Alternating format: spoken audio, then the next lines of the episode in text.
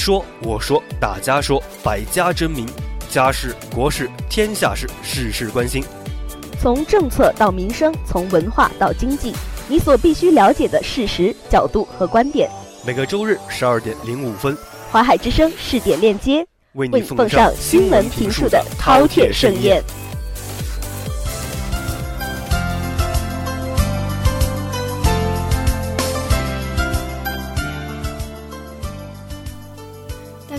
这里是 FM 八五点一华海之声无线广播电台的试点链接节目，我是本期播音敏儿。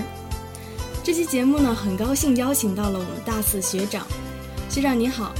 啊，你好，大家好，我是超仔。那么很高兴的再次和大家见面啊，应该说这应该是我时隔差不多半年多再次回到咱们这个录音棚了。那么这期呢，同样是啊咱们的一个毕业季，说所以说我此时的心情可以说是啊有一点兴奋，然后同时呢也有一点平静，那然后呢可能还略带一点点的伤感啊。啊，说到激动兴奋的，那是因为啊华海之声呢可以说是我在大学期间的一个。相当于第二个家吧，然后这次终于又有了一种回家的感觉。那么平静呢，毕竟是。啊，这就因为我正如我刚刚所说，这是一个家，所以说回到家呢，自然是放松了自己的所有的一个戒备，感觉自己像身轻如燕的一种感觉啊。那么还有点伤感呢，因为毕竟这边是毕业季了嘛，所以说可能这是我在咱们渤海之声广播站录的呃最后一期节目了，所以说多多少少还是有一点不舍。那么在这里呢，还是嗯希望能够把自己的声音呃向大家最后一次传递吧。听完这个节目呢，就是我问你来答的环节。那么呢，我就开始我第一个问题：学长现在在忙一些什么东西？呃，现在呢，主要就是忙这个毕业论文嘛，因为都到大四了，这个时候肯定是要完成自己大学期间最后的这么一个啊学习的计划课程。然后基本上等马上论文是六月十号这样答辩，然后答辩完之后呢，基本上就是剩下的十天呢，大概就是大家一起。啊，吃吃饭啊，然后啊谈谈心啊，然后最后和就拍拍照片啊，最后以及拿那个参加毕业典礼等等。嗯，反正我觉得最后这段时光，呃，虽然既繁忙，但与此同时呢，也让人非常的就是不舍，因为这段时光是自己在大学期间啊最后的时光了，所以说自己应该是格外的一个珍惜。那今后有什么打算？是考研呢，还是去参加工作呢？嗯，其实呢，我现在基本上大学毕业之后，呃，该做什么已经很早之前就定了，因为我是选择的是出国读研嘛。然后我是在差不多大二的时候就开始着手准备这方面。呃，因为就是可能我们学校出国的同学呢，相对于别的学校来说稍微少一点，所以说对这方面就是知道的同学也少一点。那么今天我就也借着这个机会啊，然后跟大家。小小的这么一个安利一下，就是咱们这个出国留学的一些事宜啊，就是嗯，从这个大二，因为出国留学跟我们国内的考研不一样，国内是需要你去参加考试的，就跟高考一样。然后呢，就是但是出国读研是需要去申请的，然后申请的时候还需要参加一门叫做雅思的考试，就是英语测试你的英语水平。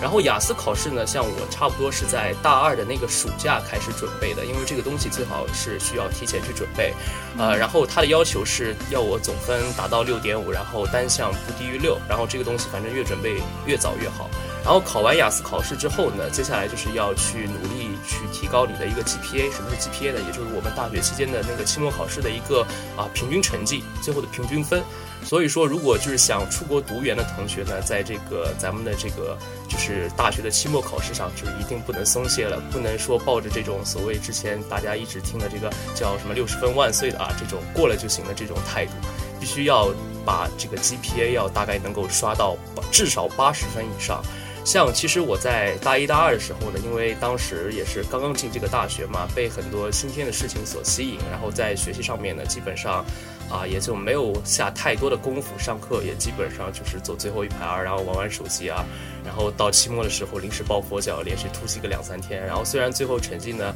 考下来没有挂科，但是也有不少就是那种六十几分的课程。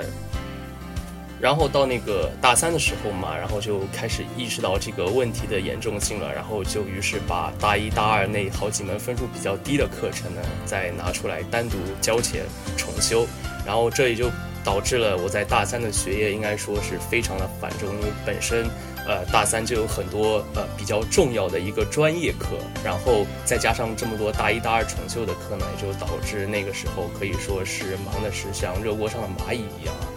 嗯，不过所以说呢，就在这里呃告诫一下各位，就是想出国的同学，切记啊，在大一大二的时候一定要努力的去提高你们的 GPA 啊，不要说抱着那种之前听来的那种六十分万岁啊，只要不挂科就行的这种心态去。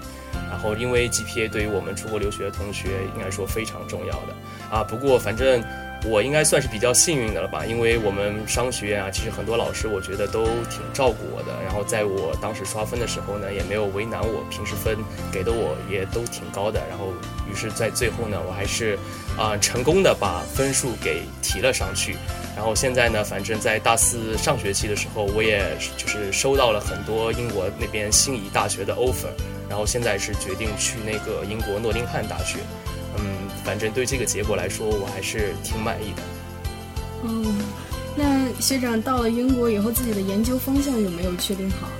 啊，其实这是一个比较高深的问题啊。你说研究方向，研究方向其实就相当于是专业嘛。专业的话，我在呃咱们怀工呢是学的会计学，然后去那边应该说是学的叫一个 banking and finance，呃，意思大概估计就是金融这一块吧，银行金融这一块。呃，因为其实呢，就是在国外来说啊，他们对会计跟金融这种东西，其实并没有把它区分的非常厉害。不是有句话叫“会计金融不分家”嘛？就国外很少有单独设立会计的这样一门课程，大部分都是叫做那种，比如说什么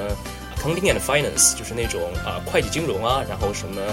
呃什么管理会计啊，反正就这种乱七八糟的东西，就把会计呢整合的非常的细致，应该说这么讲。嗯，然后。去那边的话，反正就好好学呗，把这个银行金融，反正都金融这块儿嘛。等于说，毕竟大学学的会计，可能涉及到的财务会计这类比较多。然后去那边之后，把金融这块，看看能不能跟自己本科所学的东西比较好的啊连接在一起。嗯，然后那个，我想问学长，就是这大学四年，认为自己最大的收获是什么？嗯，其实大学四年收获有很多，不过你要说最大的收获，我觉得还是。能够，呃，怎么说呢？有幸来到我们的这个火海之声广播站，然后收获呢，也是在咱们广播站这么呃这几年的，不管是叫历历历练也好，然后还是其他跟各种小伙伴也罢，就是我觉得都是对我来说都是一个最大很大的收获，因为在刚刚大一进入咱们广播站的时候呢，就是呃是是这样的，就是。我在进这个大学之前呢，应该说就对咱们广播站有了一定的这个一一定的了解，然后并且对他呢，应该说很憧憬吧，很希望能够进入到咱们广播站来。然后在大一的时候呢，呃，也是如愿以偿的，然后进入到了咱们广播站。不过呢，刚刚进来的时候，其实怎么说呢，就是对于我，我感觉就是和我理想中的呃差距，就不叫差距吧，就差别还是挺大的。嗯，什么到底是差别在哪儿呢？就比如说，我可能一开始觉得广播站这边啊，应该第一感就是那种可能非常的高大上，然后各种反正非常先进的那种设施啊，那种什么大楼啊之类的乱七八糟的。然后进来之后，刚开始觉得哎，其实只是一个对，可能只是一个小房间。但是小房间其实这也倒好，因为毕竟房间小，但是挺温馨的嘛，挺温馨还是挺好的。但最关键的还是后来，后来就是。啊，因为我们广播站，我不知道在咱们广播站还有那种什么实习期啊，还有就是各种作业啊，这是我完全没有意想到的东西。可能对于你们现在大一的同学，应该说现在这个在这方面可能是感想还是比较深刻的，因为你们刚刚经历过来。嗯，每周都要交自己的作业，特别的烦，然后还要自己修音什么的。嗯，那就是刚开始你进了几个节目组，就是咱们的试点吗？呃，对，一开始我是进的是试点跟影音岗嘛，就是在实习期的时候，呃，试点是这样的，试点当时这个节目组好像也是没有太多的人去就是报，然后我当时因为听试点链接，哎，这个名字听上去挺高大上的，感觉是有点像那种新闻评述类的嘛，觉得自己可能会在这方面啊有所擅长，然后有所发挥自己的能力。啊，然后进来之后呢，就是确实也正如我所想的那样，就是试点的节目组的这个人确实比较少啊。嗯。但是正是因为少了，反而我倒觉得这个试点节目组呢，就是更加的，就是能够啊人与人之间的关系啊，就是更加的密切。就是我是这么感觉，因为刚进来的时候，就是我的学长啊，还有我的学姐，就是对我都挺好的，因为我们本来人就少，进来的人也少，然后所以说大家的关系都非常的好。然后我想，这也是在当时啊，就支撑我一直度过那段所谓的魔鬼期的一个这么一个背后的一个动力跟信念嘛。啊，因为确实在那段时间非常的辛苦。然后最主要的还有一个最主要的原因是什么？就我可能也不是属于特别乐观开朗的人。然后在那段时间呢，我之前一直是对我的声音啊，对我的包括各方面的这个播音能力都是非常自信的。然后，但在进来之后呢，发现自己其实身上存在着特别多的毛病。嗯，对，之前对之前都根本没有意识到。然后进来之后，而且这个我可以说，在当时我就是自己录完作业嘛，然后在那个外面的喇叭上听自己录的一个作业，发现天哪，这录的到底是什么东西？我刚开始也是这个样子。对，因为我是属于那种，就是普通话不标准，你知道吗？就我现在其实还有这方面的问题。哪儿的人啊？呃，我他扬州那边的，但可能。啊，跟我方言应该没有太大的关系，可能是我本身有啊，就是过敏性鼻炎。过敏性鼻炎就是我的鼻音很重，然后呢，可能发音不饱满，导致我的发音不饱满，所以当时我在外面听的特别别扭。然后还有就是我们每次不是。都会有一个听作业的环节嘛？开会的时候，对对对，听作业的环节，对你一个人坐在中间，然后周围一圈人，然后听着你的作业，然后当你听到你的作业跟别人的作业差距是那么大的时候，你心里这种落差感应该说害怕，特别大，特别大，特会特别失落，同时又特别的羞愧的那种感觉。对，所以说在当时，其实我啊，应该说压力还是特别大的，甚至可以说有一段时间还产生过就是想要退台的一个想法。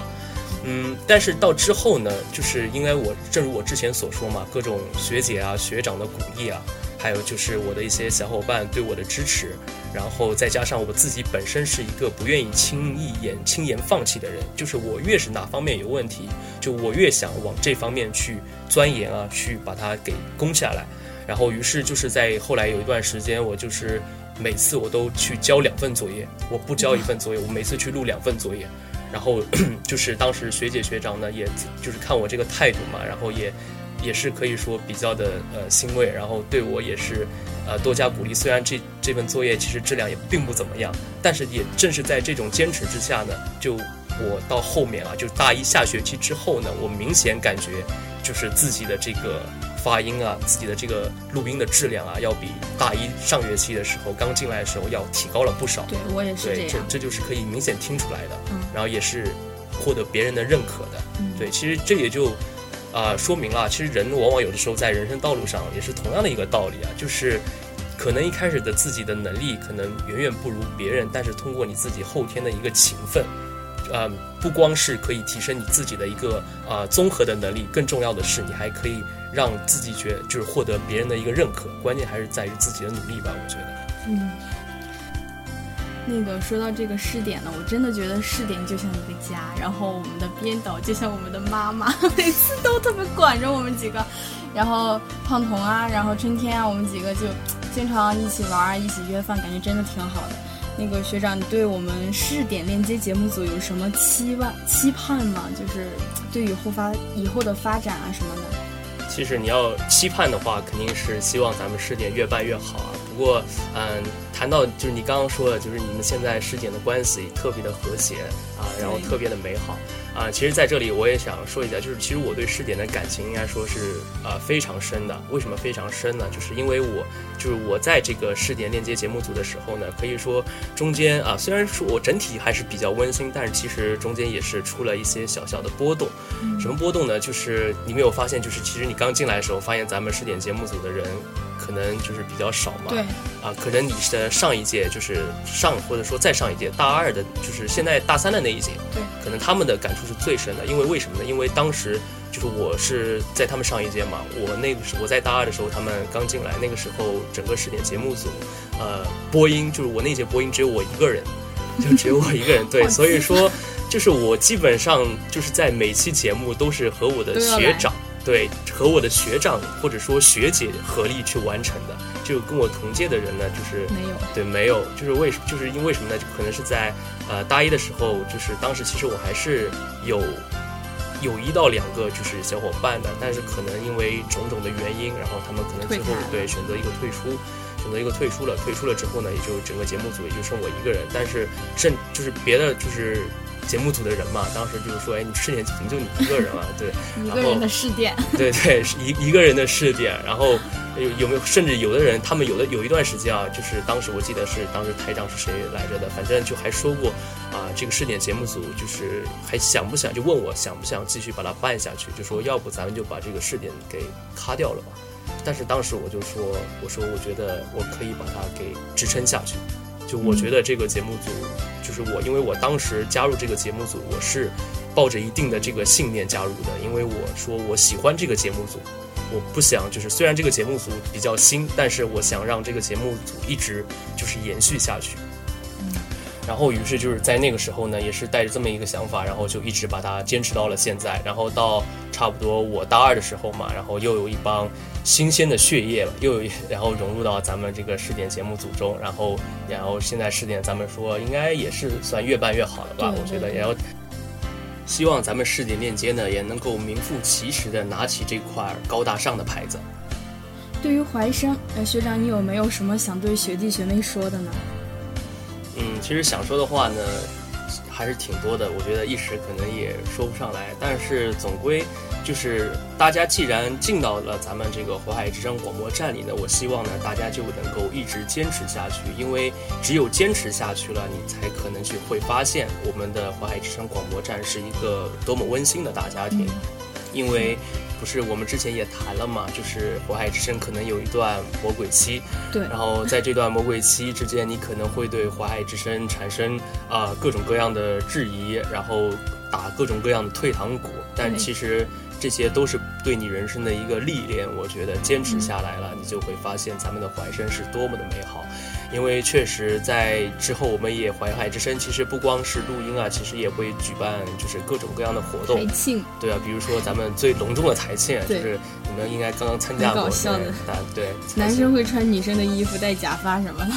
对，反正就都是恶搞嘛，每年都是恶搞。然后我记得我们当年反正恶搞的是最厉害的。我当年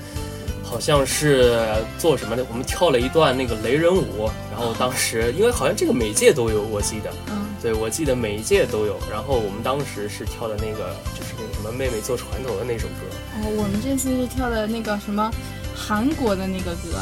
对，然后反正都挺有意思的。然后除了台庆呢，我们华海之声呢还会就是与其他这个社团啊合办一些就是什么，比如说什么比赛啊之类的，以及什么晚会活动之类的。对，出主持人。对啊，对，还是最关键的就是出主持人。嗯，这也是一个其实也是一个重点，因为我们华海之声呢叫。啊，既能就是坐在播音棚内安静的录节目，也能站在高大上的舞台上，然后展现自己。啊，其实呢，我曾经也是咱们华海之声出的一位主持人啊，就是啊，其实挺害臊的。现在讲这些东西，也要向大家透露一点秘密吧。反正就是我在进华海之声之前呢，其实。就是在抱着这个目的性当中，就有一个想让自己能够充分有一个就是主持的一个空间，因为我确实，嗯，挺热爱主持的。然后，嗯，在这个，但是由于刚进来的时候，我发现华海之声好像在跟主持并没有多大的关系，因为并没有说通过华海之声好像向外推送多少就是大的节目主持人。嗯。然后直到后面呢，然后我才发现，其实华海之声并不一定说真的是就是让你去。给你提供多少次就是这么多主持的机会，更重要的是它能培养你的一个主持的一个能力，就是我是这么觉得。比如说我跟你现在在播音棚内聊天，其实锻炼的就是咱们的一个应变能力嘛。其实这也是主持我觉得最核心的一个地方。你就比如像拿我来说，我其实，在华海之声不不是在华海之上，就在咱们华海工学院，从大一到现在主持了至少有差不多快三十场节目，三三十场晚会和节目，就是啊，我在这里我也。啊，不就是不害臊的说啊，就是我反正我自认为自己在华就是华爱工的话，在主持界这块应该也能有这么一席之地吧。因为主持小王子。不不，其实因为确实在就是大一的时候下学期，然后我也是就是拿到了那个就是咱们整个学校的主持人大赛的第一名，啊，然后就从此之后呢，在大二应该说接了各种各样的主持。然后也是在差不多，我感觉我在大二的那个时候呢，咱们华爱之声这块呢，就是在主持这方面呢，可能，呃，也不能说是受我的影响，但是我感觉就从那儿以后呢，就是咱们华爱之声在主持这方面，可能说就是更进一步了吧。因为之前我们学校有一，就是在大学生艺术团有一个主持队，对对对，然后后来不知道什么原因，反正主持队好像是就是被解散了还是，然后就是各种。活动啊，晚会啊，都从咱们华爱之声这边找，然后咱们华爱之声主持这方面呢，也是火热起来了，就彻底成为了一个就是播音主持，然后各方面兼容的这么一个社团。就是我觉得也是华爱之声，就是发展的也是挺好的。